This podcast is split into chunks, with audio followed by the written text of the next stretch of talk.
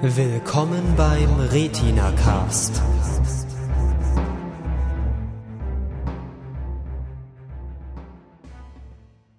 Hallo zur vorletzten Folge des Retina Cast Podcasts in dieser Staffel. Wir sprechen heute über die Serie Dexter. Und mit dabei heute in der Retina Cast Crew sind Ich bin der Flighty. Jan. Lukas. Ich bin Marcel. Und ich bin Phil und ich werde heute das Ganze moderieren, weil ich keine Ahnung von Dexter habe und ich versuche heute herauszufinden, ob es sich lohnt, Dexter anzugucken oder nicht. Dexter ist jetzt vom Namen her nicht sonderlich aussagekräftig. Worum geht es eigentlich in der Serie? Ähm, kurz zusammengefasst geht es um einen Serienkiller mit dem Namen Dexter, der sehr erfolgreich so tut, als wäre er eigentlich ein ganz netter Typ, bis zu dem Punkt, an dem er sogar anfängt, seine eigene Fassade zu glauben und tatsächlich ein bisschen netter wird. Aber im Kern geht es um jemanden, der einen Zwang dazu hat, Menschen umzubringen und der versucht eben diesen Zwang auszuleben, indem er seiner Meinung nach Todesmenschen äh, Menschen tötet, die es verdient haben zu sterben, also meistens Kriminelle, die irgendwie der Justiz anderweitig entkommen sind. Also er ist so ein Typ, der ein bisschen Selbstjustiz ausübt und einfach böse Menschen jagt. Ja, genau. So könnte man es ausdrücken, ja.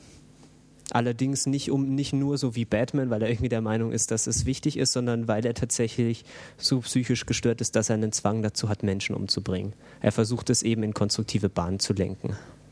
Beziehungsweise wurde so erzogen, da können wir vielleicht später nochmal zukommen. Genau. Okay. Ähm, dann ähm, spielt in der Serie auch, spielt da nicht auch irgendwie Polizei, Ermittler irgendwie eine Rolle?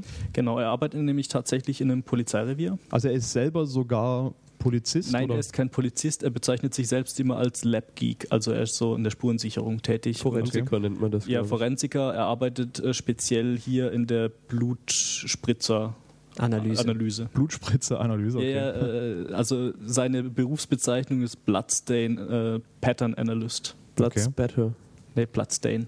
Das Aber heißt, ähm, er, ist, er ist selber Ermittler oder an der Ermittlung beteiligt und bringt aber dann bringt aber eigentlich auch selber Leute um. Ermittelt er denn in seinen eigenen Fällen, also auch gegen sich selbst oder? Wir können jetzt soll nicht passieren. sehr hart spoilern, aber es soll, es ist, die Wahrscheinlichkeit ist hoch, dass es irgendwann mal passiert und es führt meistens zu extremer Verwirrung auf allen Seiten. Okay. Ja, also es gibt, glaube ich, schon ein paar ähm, äh, Gelegenheiten, wo er seine Position da im, in der Mordkommission ausnutzt, um sich selber so ein bisschen aus dem, aus dem äh, Fokus zu rücken. Richtig. Okay. Ich selber habe damals, als Dexter ausgestrahlt oder angefangen hat, ähm, als es im TV angefangen hat, auch nur die allererste Staffel, ne, die allererste Folge, glaube ich, mal angeguckt, die Pilotfolge. Und fand es da irgendwie nicht so spannend. Mir hat auch der optische Stil irgendwie nicht so gefallen, weil es doch, also es hat mich ein bisschen an CSI erinnert. Kann man das vergleichen oder ist das eher nicht so? Ähm, es kann von der Optik her so ein bisschen sein, weil, also CSI, da gibt es ja auch dieses CSI Mi- Miami, was dann immer so sehr, sehr kräftige Orangetöne und so weiter hat. Ähm, Dexter spielt ebenfalls äh, in Miami. Ähm, äh, ist äh, allgemein eine relativ sonnige Stadt, plus äh, die benutzen dann halt auch noch Farbfilter, dass die, da die, die Farben so ein bisschen kräftiger rauskommen lassen. Ähm, das kann man schon ein bisschen vergleichen von, von, vom Stil her. Ähm, da du gerade gesagt hast, äh, als du äh, die erste Folge gesehen hast, äh, sollten wir noch kurz erwähnen, wann das war. Ähm, war im Jahr 2006, ähm, ist die erste Staffel gestartet. Wir sind mittlerweile Anfang 2012 äh, und die sechste Staffel hat gerade geendet. Und seitdem läuft quasi Dexter, würde ich sagen, erfolgreich. Ja, und Dexter wird auch noch mal weitergehen. Ja, Ähm, also das es wurde, glaube ich, verlängert um Zwei ein, Sta- ein oder zwei zwei Staffeln. Staffeln. Zwei Staffeln, aber das werden dann wohl auch die letzten sein. Ja, vermutlich. Also ähm, Showtime auf, also der Fernsehsender, auf dem Dexter oder der von, De von dem Dexter produziert wird, ähm, hat auf Twitter angekündigt, dass äh, zwei weitere Dexter-Staffeln angekündigt oder beziehungsweise genehmigt wurden. Ähm, und es werden dann, Bestellt, also die werden halt bezahlt. Ne? Dann ja, ja, also sie haben, sie haben die Ressourcen für zwei weitere Staffeln Dexter. Ähm, Genau. und die werden jetzt in den nächsten Jahren produziert werden. Das werden dann wahrscheinlich auch die beiden letzten sein. Ich meine, ja gut, sechs Staffeln für eine Serie sind allgemein schon relativ viel und Ja. wenn man dann noch zwei dranhängt, würde ich sagen, reicht es auch für eine sehr erfolgreiche Serie, weil irgendwann nutzt sich das ganze Thema dann halt auch wieder ab. Ja, mehr als sieben Staffeln haben, glaube ich, wenige Serien bisher so. Also das Desperate Housewives. Ah ja, der, Wenige gute Serien, sagen wir es der, mal so. der Lukas, der Desperate Housewives-Fan, kennt es ganz genau. Nur weil ich es gesehen habe, bin ich noch lange kein Fan, aber ja. Also die einzige Serie, bei der ich mir tatsächlich ähm, bewusst bin, dass es mehr als sechs Staffeln gibt, das äh, wäre ähm, na, na, na, na. Supernatural. Supernatural zum einen und zum anderen auch. Supernatural ist schon bei über sechs Staffeln. ja, die sind glaube ich in der siebten oder so. Hilfe. Also ich weiß nur, dass ähm, die Simpsons sind irgendwie bei um die 20 oder so, glaube ich. ja, okay, Simpsons, South Park, Troll, tralala. Aber ansonsten, also scheint es eine sehr erfolgreiche Serie zu sein, wenn sie schon so viele Staffeln hat, wenn bereits weitere Ja. Staffeln ähm, bestellt wurden. Ist das denn, also ich denke mir so, okay, das ist jetzt halt so ein bisschen crime-lastig, alles so ein bisschen Ermittlungen, Kriminalfälle, Mord. Ist es denn dann so, dass die einzelnen Episoden so, so self-contained sind, also immer so eine, so eine abgeschlossene Handlung haben oder ist das alles komplett staffelübergreifend immer? Also Dexter ist sehr, sehr stark auf übergreifende Folgen ausgelegt. Also eine einzelne Folge Dexter zu gucken, macht in den seltensten Fällen Sinn, weil halt die komplette Geschichte immer nur auf Fortsetzung äh, ausgelegt ist. Und ähm, ich würde es auch nicht mal unbedingt als Crime- oder Krimi-lastig äh, bezeichnen, sondern mehr in den Bereich Drama oder Thriller stellen. Weil so die eigentlichen Ermittlungen, die haben an der Geschichte eigentlich einen relativ kleinen Anteil und mehr ähm, so dieses, was Dexter so tut, äh, wie er mit seinem Leben ähm, fertig wird und wie er versucht, seine Taten quasi zu verdecken oder halt die Ermittlungen in entsprechende Richtungen zu lenken. Naja, also ich glaube, das ähm, verändert sich auch immer mal wieder. Also je nach Staffel oder je nachdem, wo die Handlung gerade steht, wechselt der Fokus mal von irgendwelchen Ermittlungen von äh, im Miami Homicide Department und dann gibt es auch wieder Staffeln, die konzentrieren sich sehr auf Dexter selber. Okay. Kommen wir doch mal zu den Charakteren. Ähm, wen wen gibt es denn außer diesem Dexter da noch? Ist der alleine? Oder gibt es tatsächlich Leute, die längerfristig da mit ihm interagieren? Also ich glaube, neben Dexter die wichtigste Person in der, in der gesamten Serie ist Deborah Morgan. Also Dexter Morgan äh, ist seine Schwester. Ah, okay. Ja. Ähm, kleines Fun Fact am Rande. Also der Schauspieler von Dexter, Michael C. Hall, ist tatsächlich mit seiner Serienschwester, also der Schauspielerin von Deborah, von der mir der Name gerade nicht einfällt, die sind verheiratet. Interessant. Ja, das ich ist tatsächlich ähm, auch nicht. tatsächlich witzig, wenn man das halt so weiß und dann auch gerade die aktuelleren Entwicklungen in der Serie so sieht, dann ist es manchmal ein bisschen witzig, wenn man das so im Hinterkopf Genau, hat. also man muss dazu sagen, äh, Dexter war ein Adoptivkind und äh, Deborah ist seine Stiefschwester. In Genau, dem Fall. okay. Also die sind nicht irgendwie äh, verwandt miteinander oder so, aber die Nicht wurden halt von der gleichen Familie großgezogen. Aber jetzt habt ihr vorhin gerade gesagt, jetzt ist, er ist, Dexter ist so ein bisschen eigentlich ein Triebtäter, Ja. weil er unbedingt irgendwie morden muss oder so. Äh, die Schwester hat diesen Trieb jetzt aber so nicht oder diese Ähm, Störung. Die Schwester ist, äh, die hat ein anderes Problem, die ist sehr, sehr ehrgeizig und sehr ehrgeizgetrieben, ähm, weil aus Gründen, die sie nicht versteht, der Vater Dexter viel mehr Aufmerksamkeit gewidmet hat und sie Mhm. dann quasi immer so. Ähm, der, also der Vater war, war Polizist, sie ist ebenfalls Polizistin und sie hat dann immer so das Be Bedürfnis, ähm, äh, in diesem Beruf, den auch ihr Vater ausgeübt hat, sehr, sehr erfolgreich zu sein. Und Genau. Und man kriegt es halt immer so, so mit, dass sie dann halt auch äh, irgendwie ähm, stellenweise dann zum Psychologen geht und sich da beraten lässt und so weiter, weil sie halt einfach irgendwie mit dem Druck umgehen muss und so weiter. Ja. Genau, wo wir dann gerade schon diese Beziehung zum Vater und so haben, die bei Dexter ja relativ intensiv war, können wir gleich mal ein bisschen ausholen und nochmal kurz den Charakter von Dex Dexter erklären, weil also es, die Serie hat, liefert auch eine Erklärung, warum Dexter diesen Drang zu töten hat und auch spielt mit da rein, warum er ein Adoptivkind ist, weil nämlich ähm, er quasi was? Wolltest du gerade spoilern? Pass auf mit den Äh, das Spoilern. ist mir egal. Das, ähm, also ich seine glaube, Eltern das, das wurden getötet. Genau. Seine Augen. Eltern wurden getötet. Ähm, und er war da halt irgendwie Er dabei. ist halt Trauma Also traumatisiert, ein ja. traumatisiertes Kind. Er ist Batman Genau. im Prinzip. Das mag vielleicht Hm? erst später in der Serie kommen, aber es ist kein so dramatischer Spoiler, glaube ich. Okay. Also wie gesagt, das ist ja, ja ist für uns jetzt auch schwierig. Wir haben jetzt Dexter nicht nochmal komplett von Anfang an durchgeguckt. Ähm, wir versuchen so, viel, so wenig wie möglich zu spoilern, aber wir wissen auch nicht mehr so ganz genau, wann was aufgeklärt wurde. Ja. Aber ich denke mal, das ist für den Hintergrund schon ganz hilfreich, dass er also irgendwie, er hat sowieso schon irgendwie so eine psychische Störung. Was ist das genau für eine Störung? Kann man das irgendwie.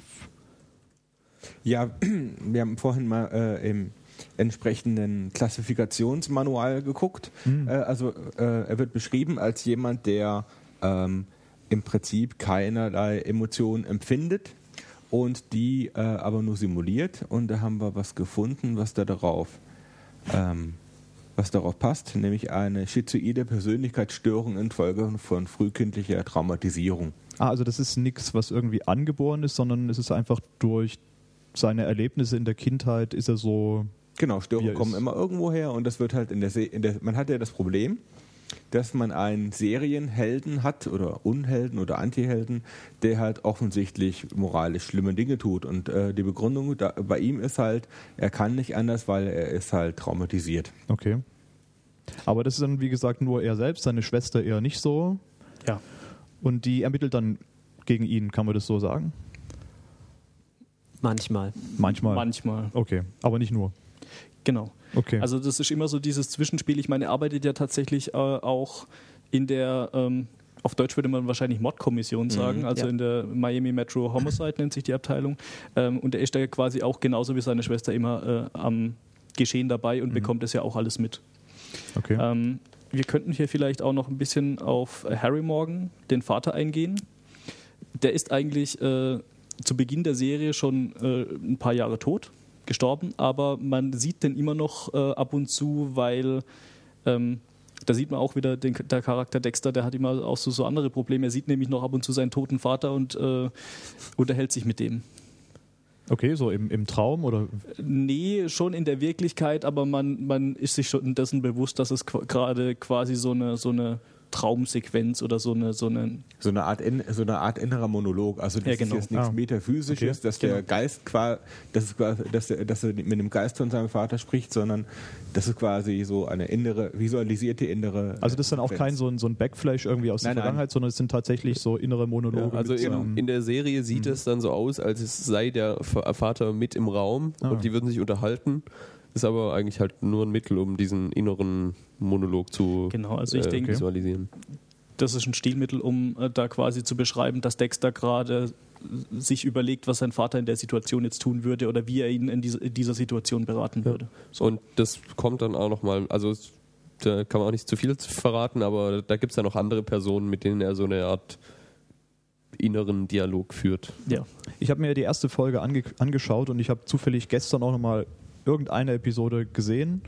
Ähm, und da habe ich, ist mir wieder aufgefallen, was glaube ich auch in der ersten Folge oder ganz von Anfang an auch schon in der Serie passiert, nämlich dass er selber aus dem Off das Ganze kommentiert teilweise. Ist es so von Anfang an so? Ja. Ja, also das ist ein Stilmittel, das wird exzessiv eingesetzt, der, also Voice-Over von, von eben ihm. Also er, er, er spricht sehr viel und also sehr große Teile dieser Serie werden von ihm live sozusagen kommentiert, was mhm. er tut. Es ist auch stellenweise sehr lustig, weil er einen unglaublich trockenen Humor hat und auch einen unglaublich schwarzen Humor. Es gibt dann auch so Momente, wo, wo man das Gefühl hat, dass er sich so ein bisschen so an die vierte Wand lehnt und so irgendwie vage irgendwie dann doch weiß, dass er beobachtet wird vom Zuschauer, weil er irgendwie so immer so meint, ja, so ganz allein ist er ja dann doch nicht, wenn er dann irgendwie Leute umbringt und so. Ähm, auf jeden Fall diese diese Stimme, die man immer wieder hört, die trägt auch sehr viel zur Atmosphäre bei, weil man, man fühlt sich sozusagen so ein bisschen eingeschlossen in diesen Charakter, weil man sieht eigentlich immer nur die Sachen, die er auch wissen kann, bis auf, naja, relativ wenige Ausnahmen, wenn es halt wichtig ist für, die, für den Spannungsbogen. Und man hört eben nur ihn und deswegen ist dieser Charakter, deswegen heißt die Serie auch so, weil dieser Charakter so eine zentrale Rolle spielt. Ähm, ja, da wollte ich gerade noch anschließen. Also bei diesem Charakter ist halt tatsächlich auch so, dass er der Einzige ist, den man so in seiner Freizeit außerhalb der Polizei und, und so weiter halt auch noch äh, verfolgt, während man die anderen quasi nur dann sieht, wenn sie mit ihm interagieren oder zum Großteil nur dann sieht, wenn, wenn sie mit ihm interagieren.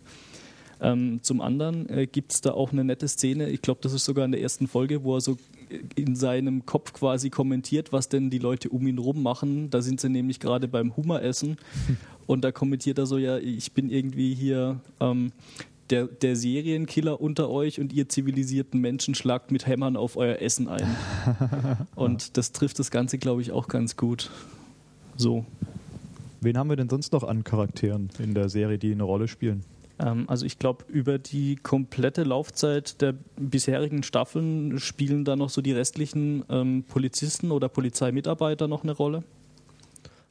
Ähm, wir haben, ich weiß gerade nicht, was sie am Anfang der Serie tut, aber so in der relativ hohen Chefetage Maria Lagerta oder so, ich kann kein Spanisch. La Guerta. La. Ähm, die ist auf jeden Fall mehr oder weniger so der Chef dieser Mordkommission oder eine der Chefinnen dieser Mordkommission. Sie muss eben, sie ist verantwortlich für Dexter und seine Kollegen. Und Genau. ähm, sie hat, glaube ich, in der ersten Staffel, ich weiß gar nicht mehr, wie sich dieser Handlungsstrang dann weiterentwickelt, noch irgendwie den Überchef, äh, in ihren, den Chef von der gesamten Polizei oder so, die ihr immer das Rampenlicht wegnimmt. Dessen Namen mir völlig unbe den ich mich, ich, an den ich mich gerade nicht erinnern kann. Der spielt auch in den seltensten Fällen ähm, eine Ja. tragende Rolle. Der ist auch irgendwie dann immer wieder weg. Auf. Ja, genau. Ähm, ja. ja, also jetzt in der aktuellen Staffel zum Beispiel ist der ein bisschen wichtig, aber sonst eher eine Randfigur. Ja. Okay, also Maria Lagerta, dann äh, Angel Batista. Genau, auch ähm, ein Kollege aus der Mordkommission. Ähm, wen wir dann noch haben, wäre Vince Masuka, äh, ebenfalls einer äh, aus der Spurensicherung. Also genau, der, der, lustige Asiate. der, der, Lust, der lustige, ich glaube, er ist Der äh, lustige Sidekick. japanisch stammend äh, oder Asi- Asiatisch auf jeden Oder- Fall. ja. Vage asiatisch, auf jeden Fall. genau. Ähm, Sorry. Der ist der super Creep. Ja, also er schafft es immer in alle Fettnäpfchen zu treten und äh, sich bei manchen Leuten dann irgendwie kurzzeitig zu versauen. Ähm, ist aber trotzdem eigentlich ein ganz interessanter Charakter. Und vor allem ist er ein sehr fähiger Forensiker tatsächlich, der auch relativ oft äh, sehr, sehr nahe an Dexter rankommt, weil er eben derjenige ist, der denn die DNA-Spuren sichert und die Fingerabdrücke.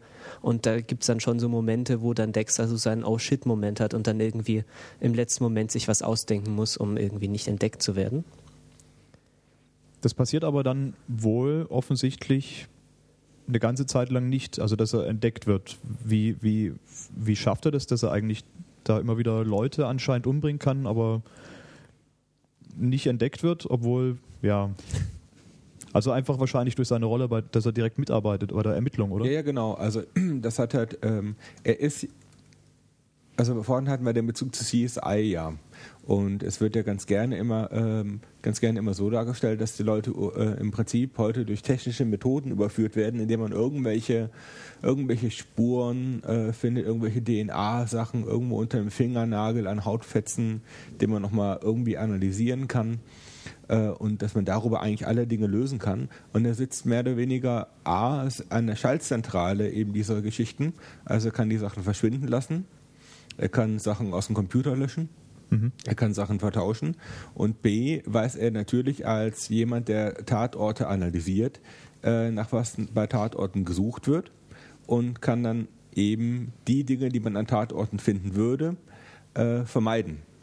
Was in der Serie immer sehr, äh, was er immer sehr ausführlich macht und sehr äh, fast übertrieben aussieht, was er da treibt. Ja.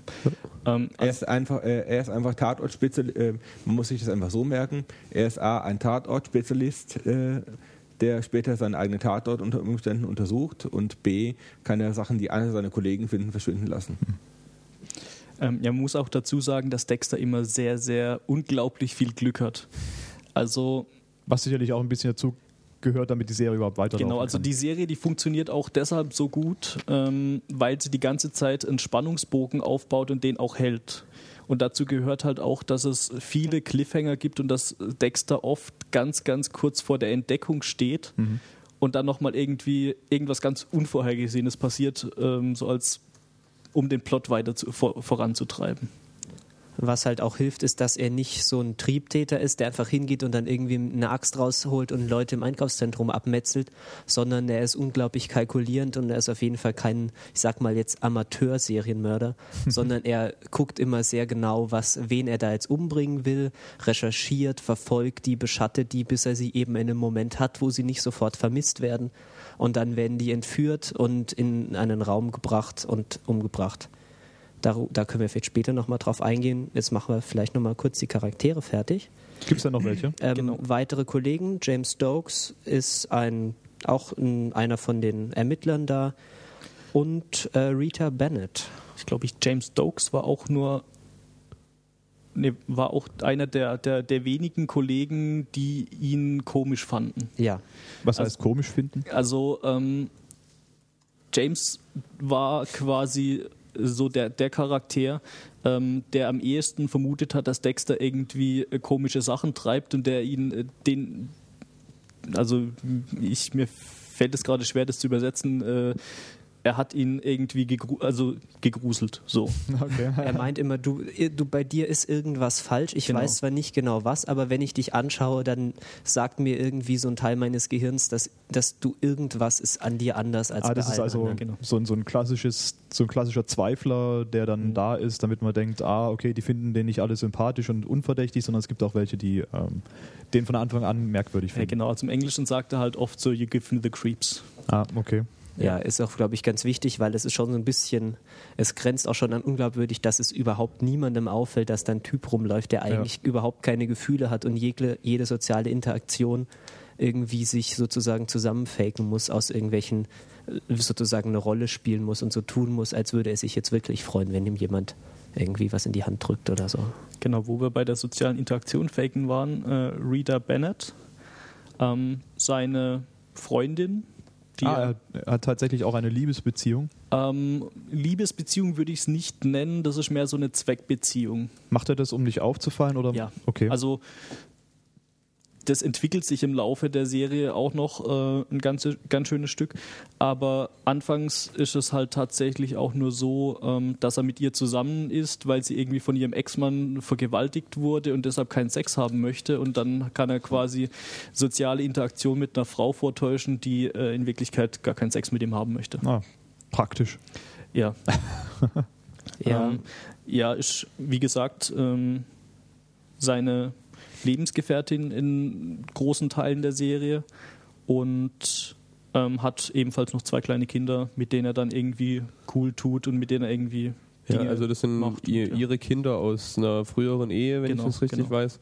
Und ja, also das ist schon auch interessant, wenn man da mal ein bisschen drüber spricht, wie sich so, so im Verlauf der Serie entwickelt, ein bisschen, dass halt am Anfang Dexter ja doch, also das was generell ist. Also am Anfang ist, macht er das ja alles nur zu, zum Schein und auch dieses, ähm, er muss sich viel Mühe geben, nicht aufzufallen und halt so dieses normale Social Life mitzuspielen, aber also er macht es halt alles nur, um irgendwie da so eine Fassade aufzubauen. Und im späteren Verlauf von den Staffeln gibt es dann doch mal so Anzeichen, dass er vielleicht da doch irgendwie, vielleicht doch irgendwo Gefühle hat, irgendwo tief drin in diesem dunklen etwas. Also wird immer so ein bisschen die Hoffnung für den Zuschauer aufrechterhalten, dass, er, dass am Ende vielleicht doch alles gut wird. Ja, ich weiß nicht, ob es da so sehr ums Gutwerden geht, aber irgendwie, dass er vielleicht doch, ja, ich weiß nicht so genau. Ja, er entwickelt sich halt im Laufe der Zeit ähm, so, dass er sozusagen mit seiner Maske so zu einem gewissen Teil verschmilzt. Also er wird, am Anfang ist es so, dass er einfach alles komplett nur nicht ernsthaft gemeint ist und nach einer Weile merkt er dann so, was er dann auch ausführlich immer kommentiert in seinem inneren Monolog, dass er jetzt langsam merkt, dass es ihm tatsächlich leid tut, wenn irgendjemand irgendwie, wenn jemandem Schmerzen zugefügt werden oder wenn es diesen Kindern, wenn denen irgendwas Schlechtes passiert oder so. Also wir haben jetzt uns schon überlegt, ob das einfach daran liegt, dass sich der Charakter weiterentwickelt oder ob das nur ein Effekt davon ist, dass die Schreiber der Serie wissen, dass man auf Dauer vielleicht das Interesse an einem Charakter, der völlig unmenschlich ist, mit dem man sich gar nicht identifizieren kann, dass es zu schwierig ist für die Zuschauer, sich mit dem anzufreunden und dass sie dann im Laufe der Zeit es eben ihnen ein bisschen normaler in Anführungsstrichen gemacht haben, um eben die Zuschauer nicht zu verkraulen. Ja, es ist tatsächlich auch so, dass Dexter im Laufe der Serie immer mehr über seine eigene Vergangenheit erfährt. Also auch über Dinge, die er bis jetzt irgendwie vergessen oder verdrängt hatte und dadurch halt auch ein bisschen mehr über sich selbst lernt und vielleicht daher auch in der Lage ist, so ein bisschen ähm, sich weiterzuentwickeln. Also da haben wir vorhin ein bisschen drüber philosophiert, da kann jeder sich sein Ding denken. Die Tatsache ist halt allerdings, dass sich der Charakter im Laufe der Serie verändert. Okay. Das klingt ja schon mal ganz gut. Also anscheinend gibt es ja nicht ganz so viele. Es scheint keine so komplexe Serie zu sein, was Charaktere angeht.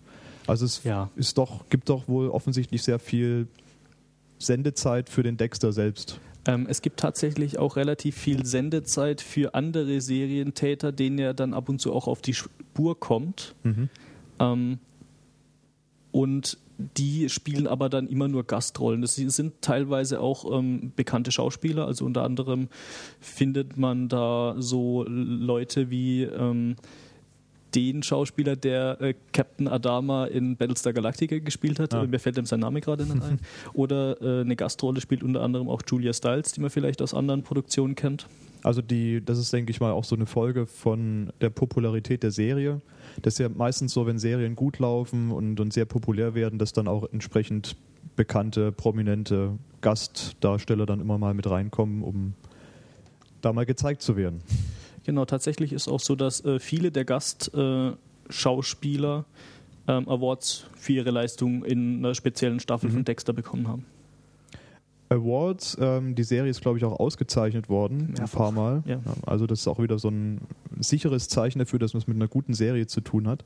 Warum ist die Serie jetzt so toll und viel besser als alle anderen Crime, Aufklärungsserien oder Serien, ähm, dass ich mir die angucken muss? Was ist da jetzt so besonders dran, dass die so ja, fesselnd ist? Ähm, also mal abgesehen von dieser ganzen Geschichte mit einem Serienmörder, der bei der Polizei arbeitet und dieser Charakterstudie, die da dahinter hängt, was ich auch immer ganz lustig finde, ist, dass sie eben da in Miami spielt und die Sonne scheint und dann finden sie grausige Leichen, aber eben nicht bei Regen, Sturm und Gewitter irgendwo in der dunklen Seitengasse, sondern irgendwie am Strand im strahlenden Sonnenschein und in der, im, äh, zwischendurch läuft die ganze Zeit Samba-Musik und es ist eigentlich eine total fröhliche Ferienstimmung, bis halt Leute aufgeschnitzt werden. Das finde ich immer ganz unterhaltsam, weil es so einen schönen, schönen Gegensatz darstellt zwischen irgendwie so froh und Sonne und grauenhafte Morde, was ja eigentlich zu Dexter ganz gut passt, weil der ist ja auch eigentlich tut immer so, als wäre er ein sehr froher Typ und dann geht er eben nachts raus mit seinem Auto und tötet Menschen.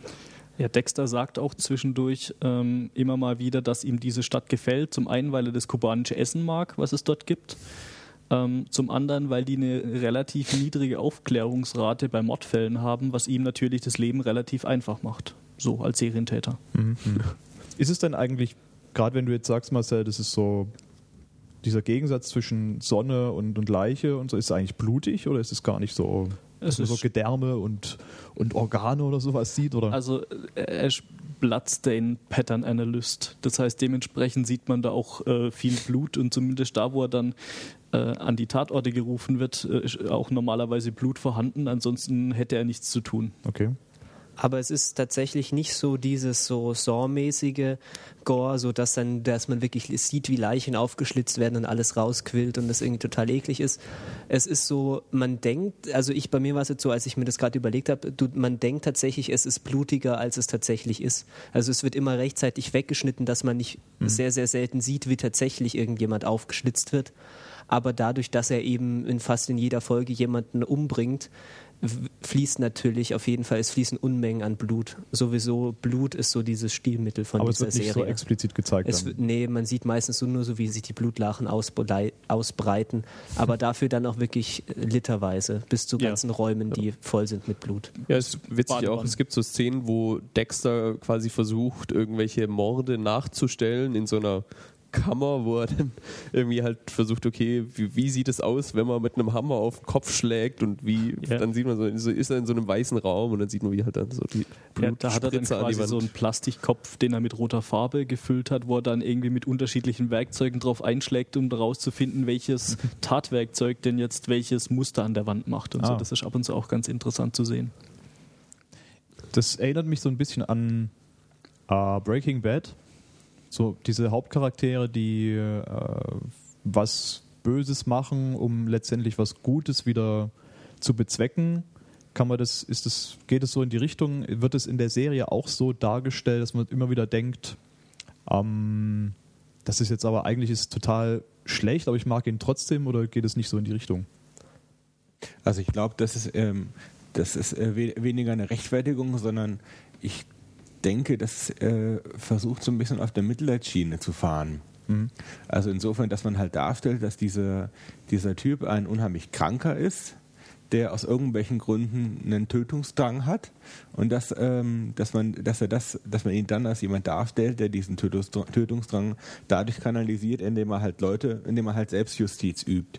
Und das ist ja bei Breaking Bad äh, so ähnlich. Der macht ja im Prinzip Sachen, wo man bei äh, anderen Leuten sagen würde, das ist ganz klar ein äh, Verbrechen, aber dadurch, dass es halt ein ähm, End-40er weißer Familienvater, der krebskrank ist, macht, ähm, ist halt so die, äh, entsteht so die Frage, ist es dann, macht es das äh, nicht denn doch richtiger?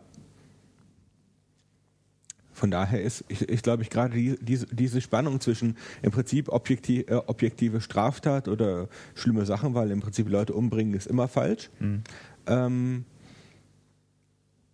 auch, auch ähm, und dann andererseits, dass man aber die Hintergründe dazu darstellt, warum er das tut. Ähm, Weil es sind ja wohl immer schlechte Menschen, die er das sind, ja. werden, sind immer Leute, die als schlechte Menschen dargestellt werden. Mhm. Das ist auch was, was er, also er versucht ja immer, sich ganz sicher zu sein, dass die jetzt auch wirklich böse sind. Und ja, es, da gibt es manchmal so ein paar Stellen, wo er ja. vielleicht doch aus Versehen beinahe jemand umbringt, der es eigentlich nicht verdient hat. Also ich glaube, da könnten wir auch an der Stelle nochmal auf äh, seinen Vater zurückkommen, ähm, der das an so Flashback-Szenen äh, immer mal wieder erklärt, ähm, wie das denn quasi dazu gekommen ist, dass Dexter macht, was er tut, was er, was er denn quasi äh, in der Serie macht. Und zwar, ähm, sein Vater war ebenfalls Polizist, äh, hat auch in der Mordkommission gearbeitet und äh, war da allem Anschein nach äh, sehr erfolgreich und wird auch immer wieder von anderen Leuten positiv erwähnt, hat er scheinbar einen ziemlich guten Ruf gehabt. Und ähm, der hat es, wie man auch schon in der ersten Serie ähm, immer so an so Flashback-Ausschnitten sieht, äh, schon recht früh gemerkt, dass da mit dem Jungen irgendwas nicht stimmt, weil er irgendwie die mhm. Nachbarshunde getötet hat, weil sie zu laut gebellt haben und so Geschichten. Ähm, und äh, Dexter redet dann quasi währenddessen auch immer von Harrys Code und der hat ihm quasi dann beigebracht, wenn du schon ähm, zwanghaft Leute umbringen musst, dann kannst du das auch tun, indem du Leute umbringst, die jetzt quasi dem Justizsystem entkommen, weil sie sich irgendwie durch gute Anwälte oder durch mangelhafte Beweise irgendwie aus der Schlinge ziehen können, so dass er quasi sein Bedürfnis in Anführungszeichen ähm, ja, auf eine Art befriedigt, die der Gemeinheit jetzt nicht, äh, nicht besonders Schaden bringen. So. Das ist dann im Übrigen auch noch eine weitere Erklärung, warum er nicht entdeckt wird, weil er eben, sein Vater hat ihn sozusagen schon mal trainiert darauf. Also er musste sich das nicht alles alleine erarbeiten. Mhm. Er hatte sozusagen schon jemanden, der bei der Polizei arbeitet, der ihm dann die richtigen Tipps geben mhm. konnte. Also er konnte schon richtig gut anfangen. Ja, und er hat, ja. ihm, er hat ihm halt auch so einen Code beigebracht, an den Dexter sich zu halten hat, oder also den er befolgen soll. Und das sind irgendwie, also ich, weiß, ich meine, es wäre die wichtigste Regel ist, äh, don't get caught. Ja, das sind die ersten zehn wichtigen Regeln. Genau, und halt unter anderem auch, dass er halt sicherstellen soll, dass sie wirklich, wirklich es verdient haben. Zu sterben. Genau, und sein Vater hat ihn dann quasi auch ähm, mit dem Geiste von einem Polizisten ausgebildet, sodass er in der Lage ist, zu recherchieren, ob jetzt jemand tatsächlich schuldig ist und denjenigen dann halt zur Strecke zu bringen. Was im Übrigen auch der Grund ist, warum seine Schwester eben nicht so viel Aufmerksamkeit bekommen hat, weil die beiden sind dann immer zusammen in Anführungsstrichen auf die Jagd gefahren und ähm, ja, das waren, konnte sie natürlich nicht mit, weil genau und das versteht seine Schwester halt oder hat seine Schwester halt äh, die ganze Zeit nicht verstanden und deshalb halt einen enormen Ehrgeiz entwickelt, um so quasi den Vater stolz zu machen. Hm. Ja. Genau. Ähm, jetzt trägt denn dieses Konzept der Serie über die ganzen Staffeln tatsächlich. Also klar muss es ja wohl, weil es so, so viele Staffeln gibt und offensichtlich beliebt ist, aber ist es wirklich, mir kommt jetzt so ein bisschen so vor, ähm, dass ähm, mir kommt es ein bisschen so vor, die, dass das eigentlich immer nur darum geht, dass, ob er jetzt gerade entdeckt wird oder nicht und dann kommt wieder der nächste Typ, den er umbringt und dann geht es wieder von vorne los, wird er jetzt bei diesem Fall entdeckt oder nicht. Was trägt denn die Serie eigentlich so über diese ich habe mir da tatsächlich auch schon Gedanken drüber gemacht. Und zum einen wird tatsächlich schamlos ausgenutzt, dass der Zuschauer unbedingt wissen will, wie es weitergeht. Mhm. Ähm, also diese, diese Spannungskurve, die dabei ähm, entsteht, ähm, die wird halt gnadenlos, äh, komme was wolle, äh, weitergezogen äh, in Form von äh, über Staffeln übergreifende Cliffhanger und so weiter. Ähm, zum anderen findet ja pro Staffel auch noch eine übergreifende Handlung statt. Also meistens ja. ist dann tatsächlich so, dass ein anderer Serientäter ähm, die Stadt heimsucht und da äh, wild Leute umbringt auf unterschiedlichste Arten und Weisen. Also es geht also nicht nur darum, dass man dann als Zuschauer sich fragt, wird er entdeckt oder nicht, sondern es geht auch darum, gewinnt er gegen oder kriegt er diesen anderen Serienkiller, jetzt bringt er den zur Strecke. Ist das richtig? Genau. Okay. Genau. Ah. Also ähm, es gibt dann halt auch immer so die Gegenspieler, mit denen er sich dann auseinandersetzt, mal mehr, mal weniger. Und äh, die er dann halt versucht, auf seine eigene Faust äh, zur Strecke zu bringen, ohne dass die Polizei den vor ihm erwischt. Mhm. So. Mhm. Ja, es hat im Prinzip das, was eine Krimiserie trägt über viele Staffeln, also immer inter relativ interessante Fälle und so Serienmörder mit diesem Twist, dass er eben selbst einer ist, was natürlich die Ermittlungen auch nochmal spannender macht, weil er sozusagen so von Kollege zu Kollege da arbeiten kann. Mhm. Es gibt dann auch immer diese Momente, wo er dann die Arbeit von dem anderen bewundert, weil er das irgendjemand sehr ausgefuchst irgendwie dann seine Morde begeht ist mal ganz interessant. Es, es, entwickelt sich irgendwie immer dieser unglaubliche Spannungsbogen. Also die Serie hat auch so einen sehr, sehr hohen Suchtfaktor. Wobei ich nicht weiß, ob man sie auch nochmal gucken kann oder ob sie weiterhin noch spannend bleibt, wenn man sie zum zweiten Mal schaut. Mhm. Ja, also das, was du gerade gesagt hast, äh, äh möchte ich noch mal ein bisschen äh, hervorheben. Und zwar, ähm, oft ist tatsächlich so, dass er die Gegenspieler, wenn er zum ersten Mal an so einen Tatort kommt, auch echt bewundert, was sie denn da gerade tun. Also da gibt es so die absurdesten äh, Sachen, äh, so komplett blutleere, zerstückelte Körper oder sowas. Ähm, und äh, da sieht man dann, äh, oder beziehungsweise man hört halt auch immer in diesem Voice-Over dann so, seine Anerkennung und äh, dass das eine tolle, brillante Idee ist, das so und so zu machen und so. Ah. Und ähm, ja, das, also das, das macht auch so ein bisschen den Charakter dann aus, dass er dann quasi so total gefühllos ist, aber dann so eine Bewunderung gegenüber quasi die, der Art zu töten irgendwie aufbringt. Mhm. Okay. Ähm, ja, höre ich jetzt raus, dass ihr alle restlos begeistert seid oder ist es eher so noch ein bisschen differenzierter, Marcel? Ähm, also bei mir war es tatsächlich so, ich habe die ersten beiden Staffeln im Prinzip äh, durchgeschaut also innerhalb von wenigen Tagen oder Wochen, ich weiß es gerade nicht mehr. Ähm, aber ich habe jetzt, ich hänge jetzt schon seit Ewigkeiten an der dritten Staffel, weil die tatsächlich unglaublich langweilig ist, meiner Meinung nach. Ja, also die, ich die, war, die war schwach. Ja. Ich habe nur, nur drei Folgen jetzt gesehen und irgendwie habe ich nicht die geringste Motivation, das weiterzugucken, weil da irgendwie dieses ganze Crime- und Serienmörder-Dings total in den Hintergrund tritt gegenüber von so einem Soap so äh, Seifenoper-Dingens mit ja, Beziehungen und sonst was. Ähm, mir wurde jetzt gesagt, dass ich einfach die vierte Staffel weiter gucken soll, ohne die dritte anzugucken, weil die anscheinend besser wird. Okay. Ja, also wenn es noch jemand gibt, der da hängt an der dritten Staffel oder so, it gets better. Ja, also ich war ja tatsächlich auch ähm, in der dritten Staffel kurz davor, die Serie für mich persönlich abzusetzen, weil ich das Gefühl hatte, dass sie sich nirgendwo hinbewegt. Äh, die fängt sich allerdings dann auch wieder mhm. relativ schnell. Also die dritte Staffel war halt so, ja, viel, viel Beziehungstwists, viel außenrum, viel Familiengeschichte, aber an sich eigentlich nichts, was jetzt die Handlung ähm, großartig weiterbringen würde. Und halt, wie, wie der Lukas auch schon gesagt hat, relativ langweilig. Ja, und sie hat auch dieses, was, ich, was mich diese ersten beiden Folgen so getragen hat, war eben dieser, dieses Serienkiller und Voice-Over und man, man sieht ihm eben sozusagen bei seinem Leben zu und wie er das so schafft, nicht entdeckt zu werden und was er so denkt. Und das wird dann plötzlich total in den Hintergrund gerückt gegenüber so ganz, ganz normalem Beziehungskram. Wobei ich denke mal, wenn man dann weiterschaut, wird es sicher wieder besser, wie wir ja gerade gesagt haben. Ähm, aber ja, so also ganz so ohne Einschränkungen unglaublich die beste Serie aller Zeiten finde ich sie jetzt nicht, aber auf jeden Fall eine, die es sehr, sehr wert ist, angeschaut zu werden. Ja, was man der Serie auch noch ähm, vorwerfen kann, ist so ein bisschen ihren mangelnden Realismus, weil so oft wie Dexter auf unerwartete Weisen seinen Kopf aus der Schlinge zieht, so oft kann das eigentlich in der, in der richtigen Welt gar nicht passieren. Und ja, wie gesagt, ähm, sie lebt halt auch stark davon, dass man wissen will, wie es weitergeht. Ich glaube, die Serie funktioniert nicht, äh, wenn man sie ein zweites Mal anguckt, weil man halt schon die Plot-Twists und so weiter dann schon im Hinterkopf hat. Und ähm, ich glaube, beim zweiten Mal anschauen wird das Ganze dann schon relativ langweilig.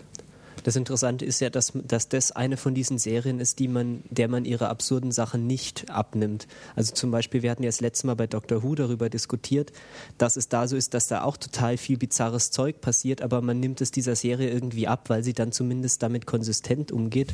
Und gegen bei Dexter ist dann abwechselnd ja, wir sind die totalen Forensiker, wir durchsuchen den Tatort ganz genau und dann übersehen sie dann halt offensichtliche Dinge oder man fragt sich manchmal auch, also es kann doch nicht sein, dass er nicht mal irgendwo ein Haar fallen lässt oder so. Ja, auch, ich glaube, dir ist das sogar mal aufgefallen, Marcel, ähm, dass sich äh, irgendwo die Frage stellt, wo Wohin, tut er das Zeug eigentlich ja, hin? Wohin entsorgt er denn eigentlich seine ganzen Plastikfolien, mit denen er äh, seinen Tatort ähm, ummantelt, würde ich, würd ich, mal sagen. Also da, wo das ganze Blut hinfließt und so weiter, die, die Leichen, die wirft er dann meistens entweder in die, äh, in die Sümpfe oder ins Meer. Hm.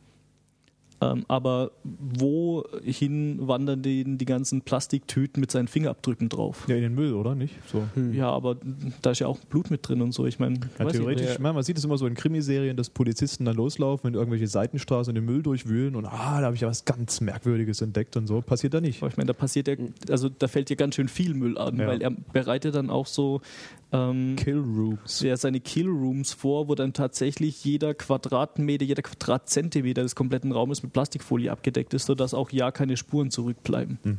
Also das ist so eine Sache, die auf den ersten Blick total, also erstmal ist sie irgendwie scary, dann wird sie cool, dann denkt man so, hm, das macht aber extrem viel Sinn und wenn man dann mal drüber nachdenkt, fällt einem auf, dass es eigentlich totaler Schwachsinn ist, was er da macht. Weil, also man denkt sich ja so erstmal, das ist immer so auch die Begründung, warum er nicht entdeckt wird, ja, er hat halt überall Plastikfolie dran, das heißt, er hinterlässt keine Spuren. Das Problem ist einmal, er hinterlässt ja Spuren an der Leiche, weil die zumindest nicht vollständig eingewickelt sein kann. Also das sieht man dann, der Kopf ist zumindest frei. Das heißt, da könnte ihm schon mal irgendwie ein Hautpartikel oder ein Haar oder so runterfallen. Und dann hat er eben immer noch seine ganzen Spuren in dieser Plastikfülle zurückbehalten. Und wenn die jemals gefunden wird, dann hat er halt verloren. Und so Plastikfolie lässt sich ja auch nicht so unauffällig entsorgen, weil die nicht verrottet mhm. und voller Blutflecken ist. Das heißt, wenn man das in die Mülltonne stopft, dann fließt halt unten aus der Mülltonne Blut raus. Also das war dann tatsächlich so ein Punkt, wo ich dann kurz überlegt hatte, so, hm, warum, was macht naja, das denn ich jetzt? könnte mir gut vorstellen, dass er das so entsorgt wie seine anderen er, Ab Abfälle. Ja, nur, ähm, äh, also die wird dann ja nicht gefunden. Ja, tatsächlich ja, doch mal. Äh, später. Oh, jetzt hast du mich gespoilert. ja. Ähm, aber ja, auf jeden Fall zwischendurch nicht. Mhm. Wir spoilern überhaupt nicht. Jan, ähm, hast du bisher alle Folgen gesehen oder? Nee, ich habe gerade mit, ähm, mit, großer, äh, mit großem Interesse wahrgenommen, dass es besser wird. Ich bin nämlich auch am Anfang der, ähm, der langweiligen Staffel hängen geblieben und habe gedacht, ah, gucke ich ein andermal weiter. Und freue mich jetzt. Hm. Okay, also für dich eine Serie, die sich dann jetzt doch wieder lohnt nach der Empfehlung von äh, Flydy, Marcel und Lukas. Genau, also die, äh, von meiner, ich wollte sie irgendwann mal später gucken bist du, ich werde jetzt mit nichts gucken. Weil bei mir war es auch so, die erste Staffel habe ich quasi weggeatmet, die zweite dann, ähm, dann ähnlich und dann dachte ich irgendwann mal, nachdem ich die ersten paar Folgen gesehen habe, naja, irgendwie kommen da gerade interessantere Sachen. Mhm. Ja. Weil das Problem bei der Sache, äh, bei, der, bei der Serie ist, und ich denke, das, das haben wir noch gar nicht angesprochen, ähm, äh, man kann die wohl nicht mit jedem gucken. Also ich kenne mehrere Leute, die sagen, ähm, ich kann mir das nicht angucken, weil mir das zu hart ist. Mhm. Und da äh, gibt es auch Leute, also ein, ein, Freund von mir, der guckt sich die übelsten Splatter-Horror-Gore-Schinken an. Ähm, meint aber, den, diesen Film könne er sich überhaupt nicht angucken, weil ihm der zu äh, Psycho ist.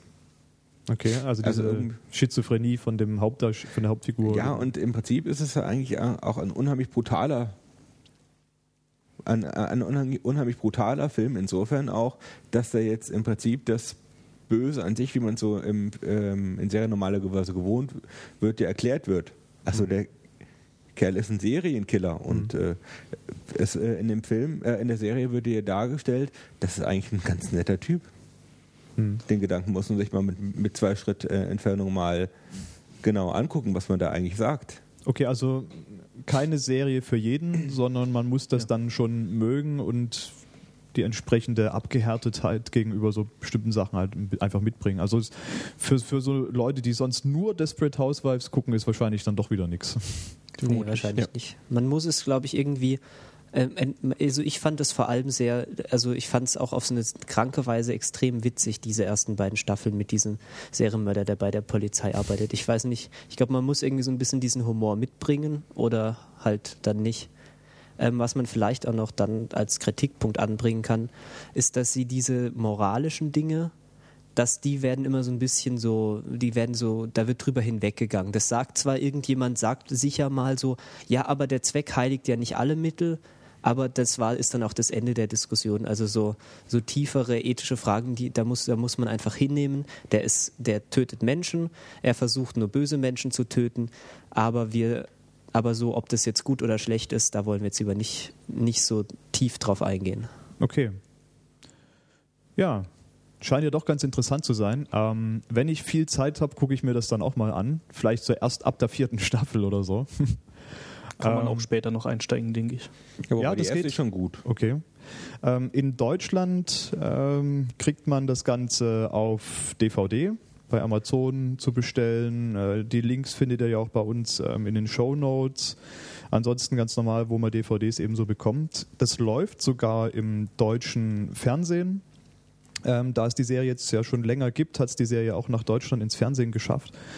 Ähm, lief oder läuft bei RTL 2 im Free TV, läuft, lief glaube ich im letzten Jahr auch noch, allerdings sind die da erst bei Staffel 3, weil bis zum Free TV dauert es ja immer eine ganze Weile, bis das da mal ausgestrahlt wird. Ich weiß nicht, ob das jetzt noch für die nächsten Staffeln dort im Programm ist. Aktueller ist wie immer das Pay-TV. Ähm, in Deutschland ist es AXN, der Sender, der das ausstrahlt und hat jetzt zuletzt die fünfte Staffel ausgestrahlt. Ich glaube, die aktuelle Staffel in den USA war die sechste. Genau, die sechste, die. Und wir warten jetzt dann quasi auf die siebte.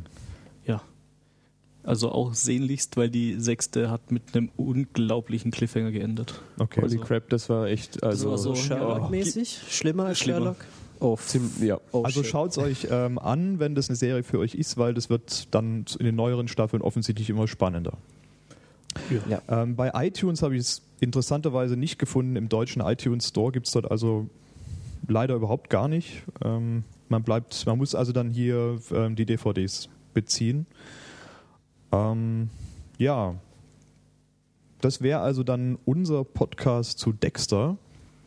Wir haben noch Empfehlungen für diese Episode. Was, was empfehlen wir denn heute so? Ich glaube, der Marcel hat ganz viel zu empfehlen, deshalb lassen wir den mal Ähm, anfangen. Ja, ich brauche, ich kann auch was weglassen. Nee, egal. Ähm, okay, Community macht jemand anders. Ähm, ein Film und dann der Regen, der hat eigentlich einen spanischen Originaltitel, den ich mich nicht traue auszusprechen. Ähm, ist ein Film, der davon handelt, wie ein spanisches Filmteam nach Südamerika fliegt, um dort einen Film über Christoph Kolumbus zu drehen. Also es ist ähm, ein Film über ein Filmteam, das im Film einen Film dreht und während der Dreharbeiten manchmal in ähnliche Situationen kommt wie Kolumbus sozusagen.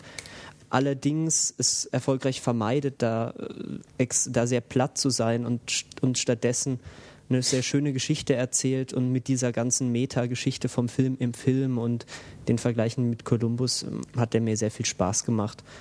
Also man muss sich halt ein bisschen konzentrieren, dass man nicht den Faden verliert, was eigentlich gerade passiert. Aber es ist ein sehr schöner Film. Mhm. Soll ich gleich weitermachen? Du kannst gerne weitermachen. Ähm, dann noch ein Buch von Walter Mörs. Ähm, ich nehme mal an, dass ich alle anderen Bücher von Walter Mörs schon empfohlen habe. Wenn nicht, sei das hiermit getan. Ähm, er hat vor einer Weile angefangen, ähm, Fantasy-Romane zu schreiben. Die Zamonien-Bücher, die sind meiner Meinung nach alle ausgesprochen lesenswert, wenn man so ein bisschen mit sehr viel mit Worten spielen und äh, wildeste Fantasie. Also der Walter Mörs hat eine Fantasie, da können andere nur von träumen. Das ist so ungefähr, als würde man sich so einen Feuerwehrschlauch voller Ideen nehmen und sich den in den Mund rammen und dann einfach Aufdrehen. einfach aufdrehen, weil es, er, es gibt einfach Seiten, da erfindet er einfach über Seiten hinweg einfach Lebewesen. Und zwar einfach ohne Pause. Er macht nichts anderes, als sich irgendwas auszudenken.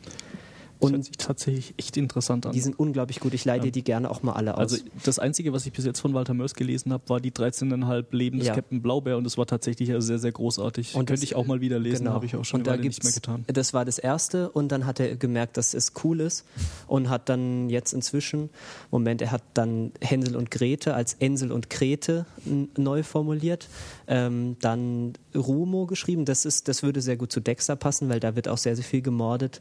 Dann hat er den Schreck, nee, dann hat er die Stadt der träumenden Bücher geschrieben, was für Literaturnerds unglaublich gut ist, weil dieses Buch fast nur daraus besteht, die Anagramme von bekannten Autoren zu raten. Also Ojan Golgo van Fonteweg, das ist Johann Wolfgang von Goethe. Und ähm, dann haben wir den Schrecksenmeister, das ist so ein bisschen so ein äh, so eine sehr absurde Vergewaltigung von so Schreck, äh, äh, Gespenstergeschichten. Und jetzt das neueste, das Labyrinth der träumenden Bücher, ist ein, eine der nächsten Teile von diesem Stadt der träumenden Bücher. Ich kenne ja von ihm bisher nur den Phönik. Der Phönik, Der ja, der ist Phönik. auch lustig. Ja, und ähm, die Das wäre dann irg irgendwas ein halb lebendes Genau, Captain das, Blaubeer. das war das 13,5, erste von den Zermonien. 13,5, ja, genau. Genau, was man dazu noch sagen muss, ähm, Walter Mörs äh, wissen ja vielleicht manche, er kann auch zeichnen. Ähm, sogar, sogar sehr gut und er illustriert seine Bücher alles selbst mit teilweise sehr obsessiv detaillierten Zeichnungen, was auch sehr viel Spaß macht. Also es ist einmal einer dieser Fälle, wo man tatsächlich ein gutes Buch lesen kann, in dem auch noch Bilder drin sind, was keine Graphic Novel ist. Und das Interessante bei dem Buch, das ich eigentlich empfehlen will, nämlich der wilden Reise durch die Nacht, ist, dass er hier dieses Talent des Zeichnens sozusagen mal zurückgestellt hat, um einen Illustrator zu würdigen, den er selbst sehr bewundert, nämlich den Gustave Doré. Der hat äh, Stiche gemacht und sehr, sehr viele klassische, klassische Literatur damit illustriert, also von Jules Verne und Edgar Allan Poe und so weiter. Und ähm, Walter Mörs hat sich jetzt, ich glaube, 16 dieser Stiche genommen und eine unglaublich bizarre Geschichte daraus, daraus gebaut, die so einmal quer durch irgendwie die klassischen Geschichten der Weltliteratur geht und das Ganze im Rahmen von so ein, ein kleiner Junge stirbt und macht eine Wette mit dem Tod, dass er sechs Aufgaben erfüllt, die sich eigentlich so nach klassischen Fantasy-Aufgaben anhören, so rette die Jungfrau vor dem Drachen, die aber dann natürlich von Walter Mörs verzerrt werden, sodass zum Beispiel es tatsächlich so ist, dass die Jungfrauen sind es, die die Drachen jagen und er muss dann den Jungfrauen dabei helfen, die Drachen zu jagen und so weiter. Ähm, Lukas, Ja, Lukas, mach was, mal. was empfiehlst du?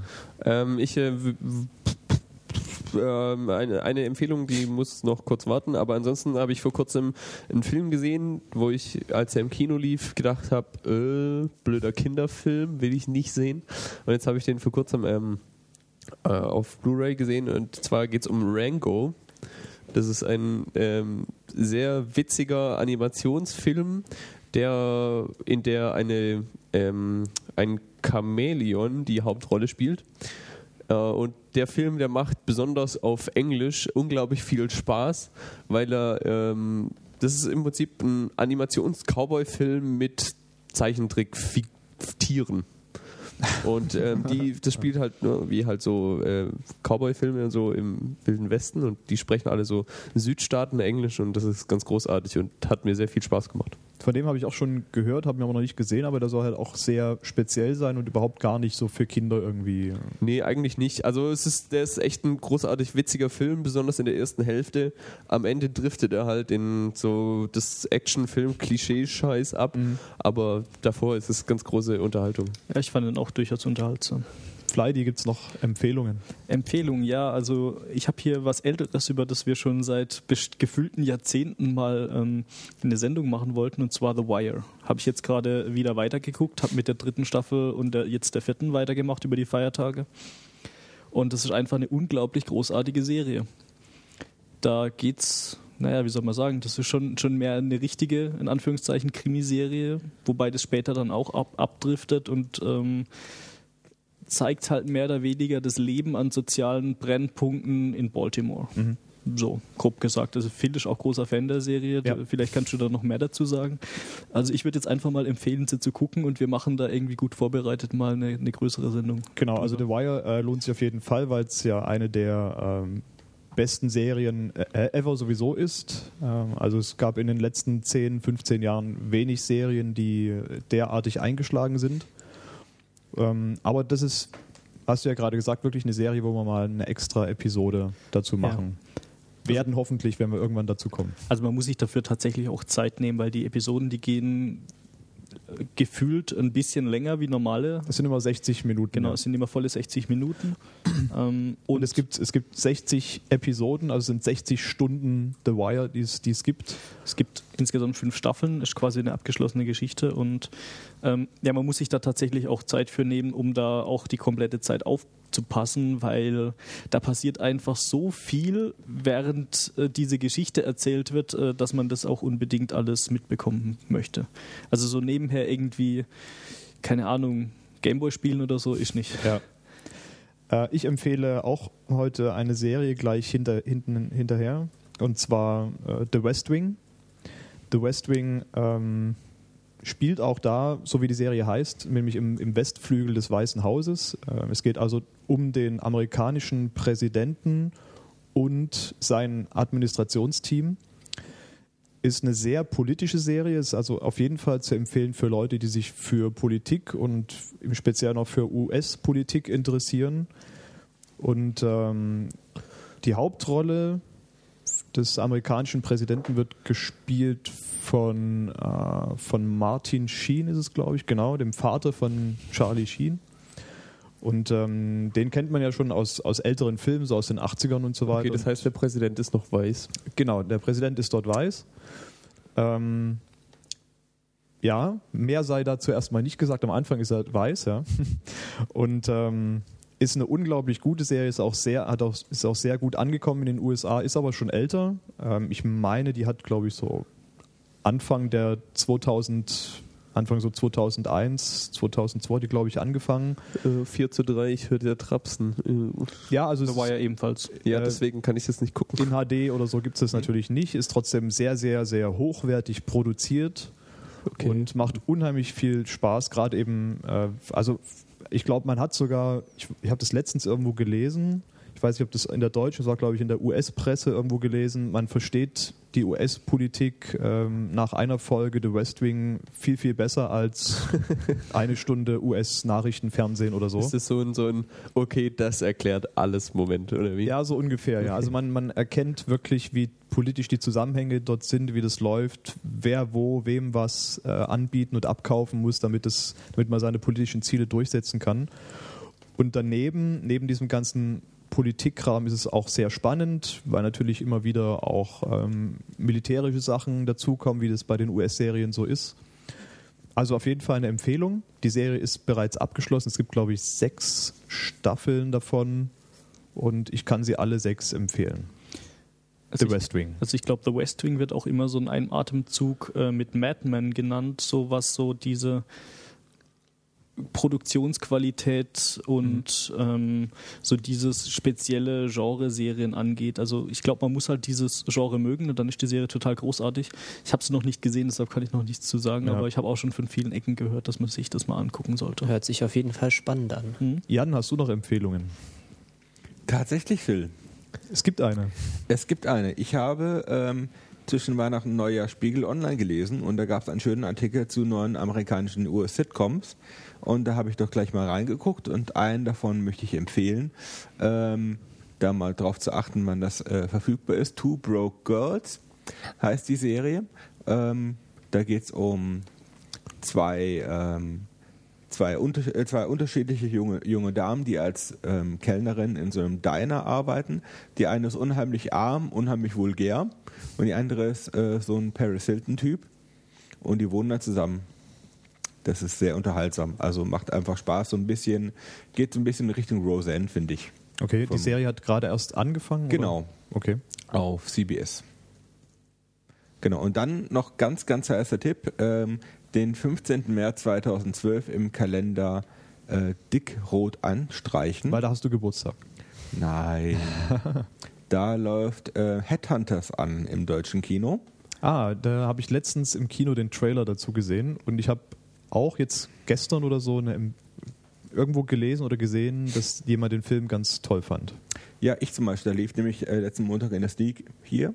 Ah ja, genau, da war Und das ist ein unheimlich genialer Film, ein Thriller über einen Kunstdieb. Mehr möchte ich da- dazu nicht sagen, weil er hat viele Twists, möchte man fast sagen. Und ähm, Kle Kleinigkeit, ähm, wer da mitspielt, da spielt nämlich äh, für die ähm, Game of Thrones-Fan unter uns, Mhm. der spielt nämlich Nikolai Costa-Waldau, ähm, der Jamie Lannister aus, aus Game of Thrones mit. Das ist mir im Trailer auch aufgefallen. Ja. Ja, das ist krass, wenn man so Schauspieler hat, die man eigentlich nur noch als eine, also die, die Ja. eine Rolle verkörpern und da nicht mehr ich, rauskommen. Die andere verkörpert er, verkörpert er aber auch ganz gut. Ist, ist glaube ich, ein schwedischer oder Norwe norwegischer Norweg Film. norwegischer Film. Also genau. spielt in Nor Norwegen, wo der jetzt produziert wird, weiß ich. Und im Trailer wird es so angepriesen als Gegenstück zur schwedischen äh, Millennium-Trilogie, Mag Oder sein, ich kenne die Millennium-Trilogie halt als nicht. Antwort auf diese Millennium-Geschichte. Wie? Habe ich, hab ich noch nicht gesehen, aber nachdem ich den Film gesehen habe, habe ich mir gelesen, oder? Die vorgenommen. Bücher nicht gelesen. Nein.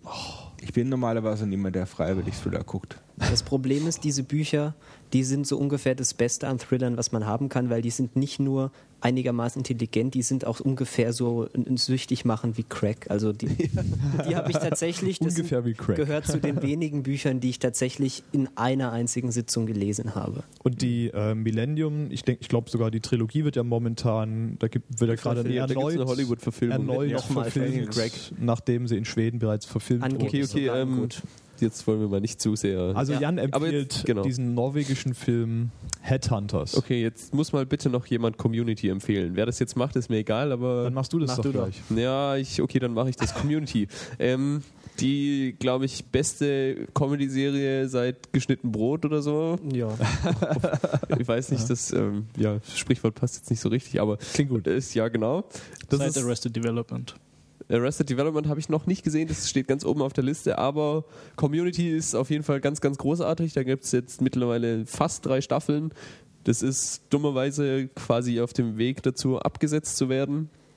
Aber es ist äh, super. Also das ist, ja, ich habe alle drei Staffeln mal so in einer Woche geschwind, geschwind weggeguckt. Und ja, das muss man auf jeden Fall gesehen haben.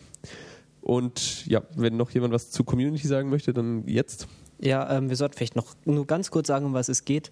Ähm, es geht um eine Gruppe Studenten an einem Community College. Das ist sowas ähm, nordamerikanisches. Das sind sozusagen die Universitäten, die zu der Stadt gehören. Also nicht so wie bei uns eine richtige Uni, sondern mehr so wie so Volkshochschule oder so. So, da geht man dann hin, wenn man irgendwas verbockt hat und noch einen Abschluss braucht oder so. Wenn man irgendwie ein Bachelor-Degree für irgendwas braucht. Genau. Und ähm, auf jeden Fall entwickelt sich da so eine kleine Studiengemeinschaft mit ganz abgedrehten Charakteren.